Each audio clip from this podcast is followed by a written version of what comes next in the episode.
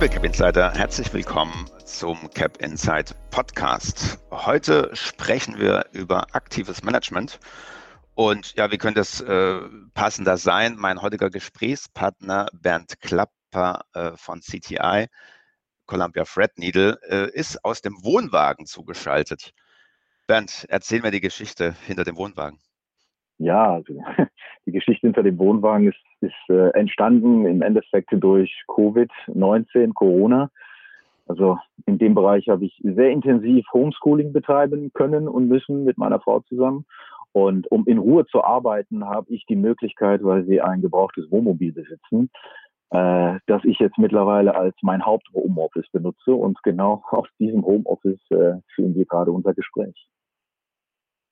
Das ist tatsächlich meine Premiere, ist, ist mir noch nicht untergekommen. Also echt spannend. Und passt ja wirklich gut zu einem aktiven Lebensstil, zu einem aktiven Management. Ja, äh, kommen wir gleich noch äh, zu einer privaten Perspektive. Du hast Corona schon angesprochen, dieses seltsame mhm. Jahr. Welche mhm. Aktivität kam seit der Corona-Krise neu in dein berufliches oder privates Leben, dass du ja. so nicht erwartet hättest? Also im privaten Bereich ist es definitiv äh, mit zwei Töchtern. Die eine Tochter, die jetzt bald acht wird und in die zweite Klasse geht. Und das war eine schon sehr spannende Phase, ähm, einem Kind quasi äh, das alles zu erklären und mit meiner Tochter das zu lernen und zu lehren, was eigentlich die Lehrer gemacht haben in der Zeit. Das konnte ich zum Glück nicht alleine tun, sondern auch mit meiner Frau zusammen. Und ähm, naja, die eine ältere Tochter, die lernen sollte, wollte nicht. Die jüngere Tochter, die noch im Kindergarten ist, war natürlich brennend interessiert und hat dann auch leider Gottes ab und zu mal gestört. Also es war eine Tätigkeit, auf die ich jetzt nicht so ganz vorbereitet war, aber ich glaube, meine Frau und ich, wir haben das gut hinbekommen. Ja, und im beruflichen Bereich ähm, auch wiederum sehr intensives Homeoffice, das leider in unserer etwas offenen gestalteten Wohnung mit 200 Quadratmetern eigentlich äh, wunderbar funktionieren sollte, aber es leider nicht tut. Und dadurch, dass wir auch noch zwei Hunde haben, die dann regelmäßig, wenn irgendeine Lieferung von Amazon und Co. kommt, dann auch noch bellen, habe ich dann irgendwann gesagt, okay, ich ziehe mich ins Wohnmobil zurück und da habe ich wenigstens Ruhe. Ja, wahrscheinlich kam das Wohnmobil dann auch nicht nur als äh, Ersatzbüro, sondern auch immer wieder äh, fahrend äh, zum Einsatz. Ja, also in der, ich habe im Endeffekt die Firma gewechselt in der Phase, bin jetzt wieder zurückgekommen zu CTI seit Juli diesen Jahres. Und in den Wochen davor der Freistellung haben wir soweit möglich, also sprich die Grenzen offen waren, auch mal äh, St. Peter-Ording oder Scheveningen oder in der Nähe von Bordeaux die französische Küste kennenlernen können, also deutsche Küste, niederländische Küste, französische Küste. Also wir waren mit dem Wohnmobil auch etwas unterwegs. Ein wenig Neid äh, spüre ich bei mir heraufsteigen. Äh, äh, unbedingt neidisch war ich nicht auf aktive Manager in diesem Jahr, weil es ja doch eine Herausforderung war, die richtigen Entscheidungen zu treffen. Gleichwohl äh, für die guten aktiven Manager auch eine willkommene Prüfung und Vergleichsprüfung zu ETFs, ne, weil man da natürlich dann wirklich zeigen kann, was ist der Mehrwert äh, von aktivem Management. Gleichwohl ist es teurer. Ne? Das äh, wissen wir ja alle. Äh, aktives Management ist aufwendig. Ähm, deswegen die Frage an dich, äh, was muss aktiv leisten, um in dieser ja, Welt der Alternativen, in der Welt der ETF-Möglichkeiten weiterhin relevant zu bleiben? Ja, wie du schon gesagt hattest, äh, man muss definitiv einen Mehrwert generieren. Und dieser Mehrwert, äh, der muss auch rechtfertigen die Kostensituation dieser Mehrwert muss auch rechtfertigen, sich auf einen aktiven Manager, der halt nicht den Markt abbildet, sondern gewisse Off-Benchmark-Positionen eingeht, die natürlich dann auch erfolgreich sein sollen. Also über allem steht das Mantra des Mehrwertes, das unterschiedliche Arten aufweisen kann. Erklär uns doch mal so ein paar Beispiele für unterschiedliche Möglichkeiten von Mehrwert. Ja, also ich sage mal, der wichtigste Aspekt ist natürlich das Thema Performance, Outperformance in dem Falle. Also Alpha-Generierung natürlich Nachkosten im Vergleich zum Index oder zu ETFs. Es sind aber auch mehrere Aspekte möglich, zum Beispiel, dass man sagt Customizing, also individuelle Anpassungen nach Kundenvorgaben, das heißt individuelle Portfolios, die vielleicht die regulatorischen Anforderungen erfüllen müssen. Ich sage nur in dem Bereich institutionelle Kunden oder auch im Versicherungsbereich Solvency 2 konform. Dann gibt es aber auch das Thema ESG, das natürlich immer mehr und mehr betrachtet wird und auch in die Berücksichtigung der der, der, der Portfolien und Fonds äh, stattfindet. Das heißt, es gibt verschiedene Möglichkeiten, Mehrwert zu generieren. Aber letzten Endes in unserer Branche stellen wir fest, der, der, der wichtigste Mehrwert ist die Alpha-Generierung. Also sprich die starke Abweichung von der Benchmark. Und das ist, denke ich, auch, äh, woran euch hauptsächlich eure Investoren bei CTI messen. Wie lässt sich dieser Mehrwert der Alpha-Generierung und der starken Abweichung von der Benchmark denn dauerhaft einlösen? Der lässt sich dauerhaft der Form einlösen, dass wir einen, ich sag mal, wiederholbaren, konzentrierten und konsistenten Prozess haben. Und in dem Falle hier ist es bei uns, dass wir, ich nehme da gerne das Beispiel, den European Select oder auch den Global Focus, beides gemanagt vom mehrfach ausgezeichneten Fondsmanager Dave Dudding. Beide Fonds haben ein konzentriertes Portfolio und generieren über verschiedene Marktphasen und Zeiträume hinweg sehr gute Ergebnisse, also produzieren Alpha. Und das gelingt uns dadurch, dass wir halt äh, einen Fokus haben auf Unternehmen in attraktiven Wettbewerbsbranchen und Wachstumsbranchen. Und diese Unternehmen zeichnen sich dadurch aus, dass es denen gelingt, langfristig wesentlich höhere Eigenkapitalrenditen zu erzielen, als das, was vom Markt angenommen wird. Und ähm, das Ganze schaffen die durch Wettbewerbsvorteile, die diese Unternehmen in diesen attraktiven Wachstumsbereichen haben. Auf welches Framework greift ihr zurück, um genau diese Unternehmen mit den äh, Wettbewerbsvorteilen zu finden? Mhm. Also die, die, der Fokus bei uns auf Qualität, da stellt sich natürlich erstmal die Frage, was bedeutet überhaupt in diesem Zusammenhang ein Qualitätsunternehmen? Und da haben wir im Endeffekt drei Determinanten. Das eine ist die Kapitalrendite, also auf gut Deutsch Free Cash Flow oder auch ähm, Eigenkapitalrendite. Also sprich, das Unternehmen muss sehr profitabel und gesund sein. Wird das Ganze idealerweise natürlich auch noch stark wachsend. Das heißt, da partizipieren wir allein schon von diesem Compounding oder Zinseszinseffekt, dass ein Unternehmen, wenn es zum Beispiel 10% Kapital, Eigenkapitalrendite jedes Jahr wirtschaftet, dann über die Dauer wird das natürlich eine sehr schöne Entwicklung. Dann auch das Thema Nachhaltigkeit in der Definition von konsistent oder Beständigkeit. Da brauchen wir die Stärke der Wettbewerbsposition, betrachten wir eines Unternehmens auf mindestens fünf Jahre, eher fünf bis zehn Jahre. Wie stark ist das Unternehmen in diesem Bereich? Kann es weiterhin diese Profitabilität aufrechterhalten? Da fließt auch das Thema ESG mit ein zur Bestimmung dieser nachhaltigen Wettbewerbsposition und Stärke. Und auch in diesem Bereich benutzen wir die fünf Wettbewerbskräfte von Porter, um die Branchen Stärke und Attraktivität festzustellen, die Branchen, klassische Branchenanalyse eines Unternehmens. Und auch das Thema Wachstumspotenzial ist natürlich wichtig. Das heißt also, es müssen Geschäftsfelder und Bereiche sein, ähm, die äh, nicht im Niedergang oder gesättigt sind, sondern wo wir auch noch Wachstum sehen. Ich habe da Porters Five Forces, die fünf Wettbewerbskräfte äh, nach Porter herausgehört. Bei den mhm. meisten wird da was klingen aus äh, Ausbildung oder Studium. Ich selbst habe nie Betriebswirtschaft oder ähnliches äh, studiert. Ähm, mhm. dennoch äh, ist mir Porter immer wieder begegnet. Ähm, kannst du für uns bitte nochmal kurz zusammenfassen, wer, was diese fünf Kräfte sind und wie sie bei euch sozusagen dann in die Unternehmensanalyse mit einfließen? Gerne, gerne. Also die fünf Wettbewerbskräfte von Porter werden gerne genommen, um die Branchendynamik festzustellen und die Branchenattraktivität. Das heißt also, wir haben ein Unternehmen in einer Branche, was erstmal müssen wir uns betrachten, wie ist denn zum Beispiel die Branchenrivalität? Gibt es sehr viele Unternehmen? Gibt es wenige? Gibt es ein Monopol? Gibt es ein Oligopol? Klar, je weniger Mitbewerber in einer Branche, je weniger Rivalität, desto besser für die Unternehmen weiterhin aufrecht ihre guten Geschäftsmodelle auf, ich sage jetzt mal, ähm, beständig aufrechtzuerhalten. Dann müssen wir gucken, was ist das Thema Bedrohung durch, ich sage jetzt mal, den Kunden oder Lieferanten, also auf gut Deutsch Preissetzungsmacht der Kunden. Habe ich wenige Kunden, werden die mit mir sehr schnell in die Diskussion gehen und versuchen, ihre Forderungen durchzusetzen. Habe ich sehr viele Kunden, ist diese Gefahr eher gering. Genauso auf der Seite der Lieferanten habe ich wenige Lieferanten, werden die versuchen, Preissteigerungen durchzusetzen. Habe ich sehr viele Lieferanten, kann ich bei dem einen oder anderen Lieferanten, wenn er versucht, dann einen Preis durchzusetzen, einfach sagen, nein, wollen wir nicht. Und im schlimmsten Falle äh, streicht man diesen Lieferanten und nimmt einfach einen anderen. Dann die Bedrohung durch neue Anbieter oder die Bedrohung durch Ersatzprodukte. Man kann es auch andersrum sehen. Habe ich in der Branche als Unternehmen hohe Wettbewerbsbarrieren, Patente, Wissen, Marken, Innovationen. Dann bin ich sehr stark im relativen Wettbewerb und in der Branche habe ich aber das nicht, ist die Gefahr sehr groß durch Ersatzprodukte, andere disruptive Technologien, in dem Falle zum Beispiel ähm, sehr schnell ersetzt zu werden und keine Rolle mehr zu spielen. Und diese fünf Wettbewerbskräfte von Porter, dazu bedarf es auch eines gewissen Research. Und das Gute für uns, wir setzen sehr stark auf intensiven Research und die ganzen Informationen über diese verschiedenen genannten Determinanten, die holen wir durch 450 Spezialisten, die für uns weltweit in 17 Ländern tätig sind.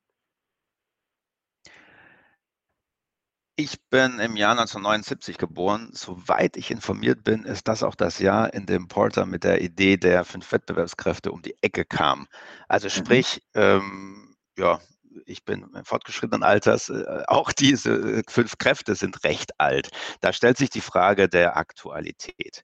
Ähm, es klingt ja doch recht statisch, äh, wenn man über Wettbewerbsvorteile nachdenkt. Ist Porter da tatsächlich noch zeitgemäß, gerade in so einer Welt, die sich so ultraschnell wandelt wie jetzt, äh, zuletzt durch Covid und die Beschleunigung, die wir eben erleben durch den Virus? Mhm, gute Frage. Also by the way, ich bin 77er Baujahr und ähm, ich kann bestätigen, dieses Modell ist schon etwas länger am Markt und in der Praxis.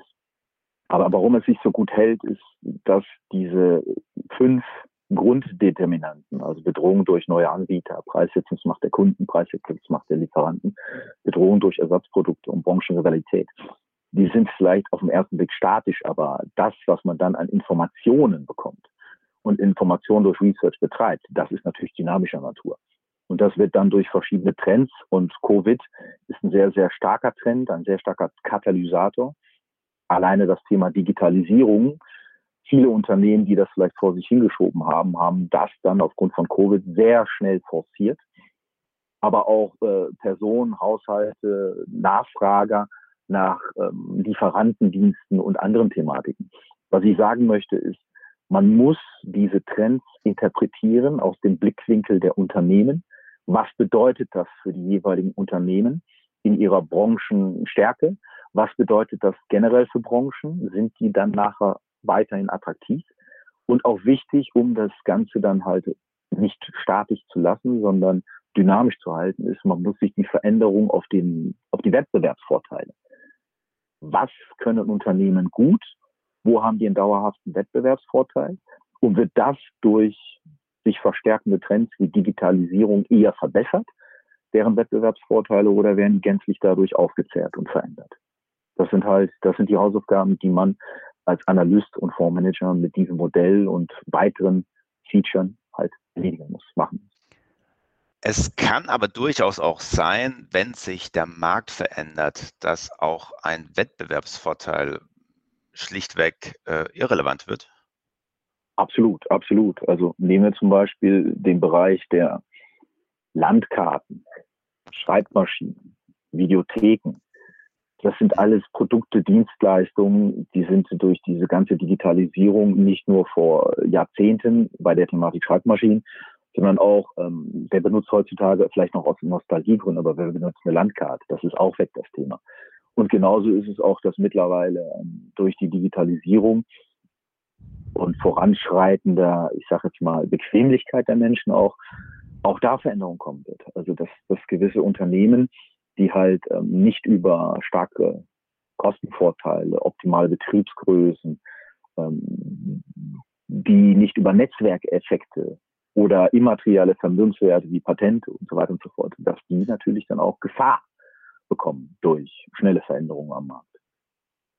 Ja, ich denke, die Unternehmen müssen sich eben die Frage stellen, kristallisiert sich dieser Wettbewerbsvorteil nur in einem Produkt, in einer Dienstleistung, in einer ganz bestimmten Geschichte, ähm, die möglicherweise passé wird oder liegt der Wettbewerbsvorteil woanders in möglicherweise eine Beziehung zu Partnern oder auch äh, ein Prozess, den man einfach viel, viel besser hinkriegt? Und kann man den transportieren auf äh, ein anderes Produkt, eine andere Leistung, die dann eben der Markt fordert? Ja, ein, ein Beispiel wäre zum Beispiel das Thema oder das Unternehmen Amazon. Oder Jeff Bezos hat ja von Anfang an eine klare Philosophie und ähm, versucht sich auch immer wieder und sein Management und seine Teams daran zu erinnern, wie man gestartet ist und letzten Endes aus dem Blickwinkel des Kundenbedürfnisses leicht, schnell, günstig Waren beziehen zu können. Und ähm, das ist auch einer der Erfolgskomponenten von zum Beispiel einer Amazon, um jetzt einfach mal ein Beispiel zu nennen. Und die wiederum sind eigentlich als Gewinner durch Covid gegangen, weil die Leute noch mehr in diesem Bereich gekauft haben mhm. und Amazon genutzt haben. Mich interessieren gleich noch ein bisschen weitere Beispiele. Davor aber, mhm. du hast angesprochen, Digitalisierung als einer dieser äh, Trends jetzt auch gerade nach Covid nochmal beschleunigt. Den anderen Trend, die äh, Hörer dieses Podcasts auch schon kennen, Nachhaltigkeit. Äh, du hast vorher auch das Thema ESG schon kurz erwähnt. Ähm, mhm. Wie lässt sich Nachhaltigkeit denn jetzt konkret mit äh, den fünf Wettbewerbskräften abbilden? Sind die sozusagen schon da drin angedacht oder müsste man nicht eigentlich über einen sechsten Nachhaltigkeitsvorteil nachdenken? Ja, es ist in der Tat so. Es ist für uns ein sechster Treiber, eine sechste Kraft, ein sechster Aspekt. Also neben den fünf Wettbewerbskräften muss man ganz klar auch das Thema Nachhaltigkeit mit einbeziehen, weil das doch sehr auf dem Blickwinkel von, wie wir es zum Beispiel machen, auf fünf bis zehn Jahre, sehr stark und einschneidende Effekte haben kann. Im Negativen, wenn ein Unternehmen halt zu viel CO2 produziert oder gewisse ähm, soziale Standards nicht beachtet und betrachtet. Das kann dann auch zu Image-Problemen führen, gleichzeitig zum Brand und dann auch vielleicht äh, dazu, dass man dann nicht mehr den höheren Preis für dieses Image, für dieses Brand erzielen kann im Vergleich zum Wettbewerb. Kann aber auch Vorteile bringen, dass Unternehmen, die es genau verstanden haben, wie die Trends im Nachhaltigkeitsbereich sich bewegen, dass die daraus dann sich ihre Wettbewerbsvorteile generell aufbauen oder halt ausbauen. Also es ist ein wichtiger Aspekt, der zusätzlich mit modelliert wird und betrachtet wird und das bei Columbia Threadneedle seit 1998 natürlich nicht von Anfang an in Stein gehauen, dass auch da hat sich der Ansatz entwickelt und verbessert. Aber es ist ganz klar, dass das Thema ESG bei uns in allen Analysen als zusätzliche Information zu den normalen Finanzkennzahlen gibt es auch die Bewertung der Analysten zu der ganzen Thematik Nachhaltigkeit oder ESG in diesem Fall. So, Bernd, ich glaube, es wird Zeit für eine Aktivität, aber keine Angst, du musst jetzt nicht äh, deinen Motor deines Wohnmobils anschmeißen. Das ist eine reine Denkarbeit. Ja, lass uns doch jetzt mal diese fünf Wettbewerbskräfte in Aktion erleben und ein mhm. Unternehmen analysieren. Äh, ich hau einfach mal ein Beispiel rein, das ich gerne analysiert haben möchte, weil ich gerade hier mal wieder an einer Online-Zahlung gescheitert bin mit meinem Handy, äh, weil diese Identity-Check-Funktion meines Kreditkartenanbieters äh, mal wieder nicht funktioniert hat. Das geht bestimmt im einen oder anderen Hörer manchmal auch so. Lass uns Mastercard nehmen. Äh, wie hat sich Mastercard in der Digitalisierung geschlagen? Wie haben Sie das Modell verändert, um möglicherweise weiterhin nach Porter gut dazustehen? Mastercard ist, ist ein gutes Beispiel, um das Ganze zu erläutern. Kommen wir bei Mastercard erstmal auf das Thema der Wettbewerbsstärke. Also Mastercard und zusammen mit Visa, wobei wir da Mastercard etwas mehr präferieren, kontrollieren ca. 85 Prozent dieses Marktes der Bezahlung. Ähm, auch wenn andere, ich sage jetzt mal Dienstleister versuchen in diesen Bereich zu kommen, haben hat Mastercard hohe Eintritts- oder der Markt hohe Eintrittsbarrieren. Es gibt also momentan und zukunftsblickend immer noch begrenzte Bedrohungen durch andere Geschäftsmodelle, auch wenn sich vieles in diesem Bereich versucht zu tummeln. Aber Mastercard und auch Visa haben halt einen sehr hohen Marktanteil. Es ist ein skalierbares Geschäftsmodell, also man hat eine sehr attraktive operative Marge. Und das sind so die Informationen, die ziehen wir natürlich aus äh, Forces, aber dazu muss man auch wissen, die Fundamentaldaten, also das Wachstum, die Umsatz- und Ertragswachstumsraten äh, sind zweistellig. Und das über die letzten zehn Jahre. Und ähm, Wachstumstreiber, das merken wir alle, ist äh, besonders durch Covid auch angetrieben, das Wachstum im Bereich E-Commerce. Aber auch, dass viel mehr Menschen aufgrund von, sei es Angst, sich anzustecken oder wie auch immer, mittlerweile statt Bargeld eher zur Kartenzahlung greifen. Also ich erlebe das sehr intensiv, wenn ich zum Beispiel beim Bäcker morgens die Brötchen für die Familie hole. Es sind doch mittlerweile sehr viele Menschen, die da einfach mit der Karte zahlen. Und wenn ich genau hingucke, ohne natürlich jetzt die PIN-Nummer zu lesen, stelle ich schon fest, dass da auch viele dabei sind, die äh, mit der Kreditkarte in einer Mastercard zahlen. Mhm. Also jetzt ist es ja so, ich habe auch tatsächlich die Mastercard im Einsatz, aber eben nicht mehr als Karte, sondern das ist irgendwie in meinem Handy hinterlegt und das mache ich alles mit dem Handy. Und da frage ich mich so ein bisschen, braucht man denn diesen Intermediär des Kreditkartenanbieters zukünftig noch oder kriegen das die Mobilfunkbetreiber nicht demnächst auch ganz alleine hin? Naja, das ist halt, äh, das Gewachsene an der Stelle ist äh, nicht nur die Sicherheit, die Mastercard bietet. Ich hm. meine, wir kriegen es ja kaum mit, aber die, die Ausfallsicherheit, die ist ja extremst hoch und dafür stellt Mastercard natürlich auch seine eigene Infrastruktur bereit. Das müssen die Dienstleister oder die, die, die Konkurrenten erstmal hinbekommen. Und auch ähm, wenn man vieles vielleicht mittlerweile durch andere Arten, also sprich nicht mehr mit der physischen Karte bezahlt, sondern eher im Internet oder mit hinterlegt irgendwo auf einem anderen Gerät, ist es immer noch so, dass es über die Mastercard läuft. Und ähm, dieses gegenseitige Vertrauen vom Bezahler oder auch Erhaltenden in die Infrastruktur und die Dienstleistung vom Mastercard, die sehen wir nicht, dass die auf die nächsten fünf Jahre verschwindet. Ja, oft sind es eben gerade die Dienstleister, die man nicht so richtig merkt, äh, die einem die besten Dienste erweisen. Ne? Also weil sie eben auch keine Hiccups produzieren. Genau. Spannender Gedanke. Ja, schauen wir auf äh, die Gegenseite. Wer fällt durch in der aktuellen äh, Wettbewerbsbetrachtung? Hast du da ein Beispiel für uns? Ja, also in der aktuellen Wettbewerbsbetrachtung ist zum Beispiel ein Dienstleister oder nee, ein Unternehmen, und zwar ähm, Swatch. Also mit Swatch meinen wir natürlich jetzt nicht nur die äh, schönen, schicken, bunten Plastikuhren, sondern Swatch hat sehr viele Luxusmarken aus der Schweiz unter sich vereinnahmt. Aber es gibt ein paar Ausnahmen und die sind für Swatch ernstzunehmende Mitbewerber. Das muss nicht nur Rolex sein, sondern das kann auch mittlerweile eher, und da haben wir das Thema Digitalisierung wieder, ähm, Smartwatches sein. Und das tut den etablierten Nobelmarken auch sehr weh, weil doch der ein oder andere geneigte, vielleicht finanziell besser ausgestattete Käufer statt zur Luxusuhr eher zur sehr eleganten Smartwatch-Uhr greift weil er einfach da viel mehr Features hat als mit der normalen Luxusuhr. Ja, das trifft ja im Prinzip auf fast den kompletten Schweizer Uhrenmarkt zu. Also ähm, ich habe neulich eine spannende Grafik gesehen, die im Prinzip zeigt, dass äh, als noch vor wenigen Jahren äh, die Schweiz 20 bis 30 Prozent des kompletten Luxusuhrenmarkt abgedeckt haben und das jetzt komplett ersetzt worden ist durch im Prinzip die Apple Watch gibt es dennoch, ne, also gerade auch unter der Wettbewerbsbetrachtung, mhm, irgendein mhm. Beispiel, das äh, auf dem Schweizer Markt äh, das besser hinkriegt, also die Digitalisierung beherrscht äh, oder auch sonst irgendwie diesen, diesen, dieses Luxusgut Uhr äh, ins 21. Jahrhundert rettet? Ja, es, es, zeichnen sich Tendenzen ab, aber zurzeit ist es wirklich so, dass in dem Bereich ist es jetzt noch keinem gelungen zu sagen, wir, wir bestehen mit der Verbindung von Luxus, Brand Image und neuer neuen Features, die die Uhr dann bietet, um in Konkurrenz zu Smartwatches zu treten, hat sich noch nicht irgendein richtig starkes Modell herausgestellt. Was tragst du denn für eine Uhr? Ich trage momentan und seit mehreren Wochen ehrlich gestanden gar keine Uhr mehr. und ich bin genau gefangen in diesem Dilemma. Nehme ich mir eine Smartwatch mit sehr vielen Features oder nehme ich ein klassisches altes Modell? Ich muss aber auch dazu sagen, dass ich äh, eine Zeit lang, circa zwei Jahre lang, und da kommen wir eher in eine private Situation von mir, ähm, eine Uhr getragen habe, die ich meinem Vater geschenkt habe, von meinem ersten Geld, was ich richtig verdient habe in der Finanzindustrie.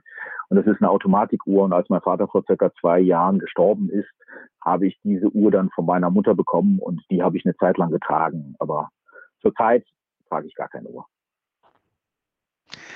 Ja, das ist doch eine spannende, emotionale Abschluss unseres äh, Gesprächs schon fast. Ne? Also Dinge, die man vielleicht dann auch mit Portals Five Forces nicht immer abbilden kann. Ne? Also wenn es mhm. um, um emotionale Werte geht, wenn es darum geht, was ist mir tatsächlich wichtig. Also ich trage tatsächlich im Moment auch gar keine Uhr und ich bin gespannt, was da um die Ecke kommt, was so viel Mehrwert oder so viel Emotionalität mitbringt, um das wieder zu ändern.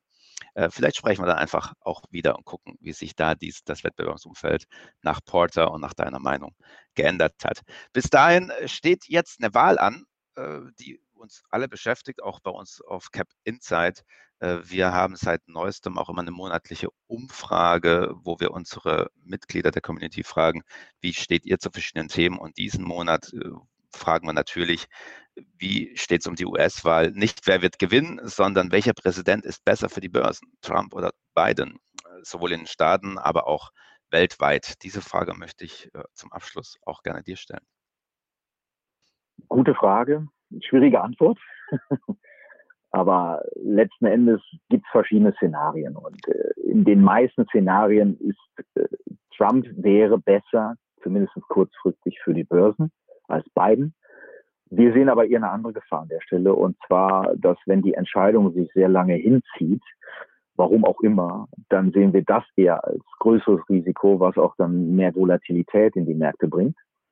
Aber letzten Endes, ob Trump oder Biden, wichtig ist auch in einem Umfeld, wo wir geringes Wachstum zurzeit vielleicht sehen, wo wir noch geringe Inflation sehen, wo wir auch geringe ähm, Interest Rates, also Leitzinsen sehen, ist es neben vielleicht der Entscheidung, wird Präsident, ist es viel wichtiger, was machen die Zentralbanken, insbesondere die FED, aber auch die Zentralbanken anderer Staaten und Regionen. Und deswegen sagen wir, es ist nicht nur die Präsidentenentscheidung oder die Wahl, wer es dann wird, entscheidend, sondern wie schnell kommt das Ergebnis und viel wichtiger ist, wie verhalten sich die Zentralbanken fortgesetzt nach der Entscheidung.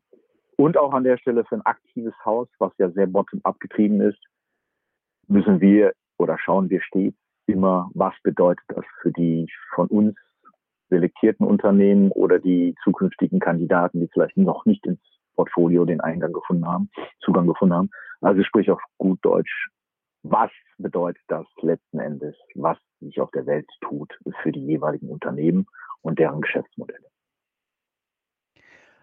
An Aktivität mangelt es diesem Präsidenten, diesem aktuellen Präsidenten jedenfalls nicht. Heute an dem Tag, an dem wir hier diesen Podcast aufnehmen, ist er aus dem Krankenhaus entlassen worden und hat, glaube ich, auch schon 30, 40 Tweets heute Nacht abgeschickt. Also ist durchaus ein aktiver Präsident. Und da schließt sich der Kreis. Wir haben über äh, aktives Management heute gesprochen. Bernd Klapper von äh, Columbia Fred Needle war unser Gast. Bernd, ich danke dir sehr für dieses Markus, aktive Gespräch. Und liebe Cap Insider, äh, auch Ihnen vielen Dank fürs Zuhören. Wenn Sie Ideen haben, wie wen wir oder welches Thema wir demnächst hier in diesem Podcast behandeln wollen, schreiben Sie mir gerne eine Direktnachricht direkt über capinsight.com, das Profil von Markus Hujara anwählen und da können Sie gerne Ihre Nachricht an mich absenden. Ich freue mich über Ihre Themenvorschläge für die nächsten Podcast-Themen. Alles Gute und bis bald.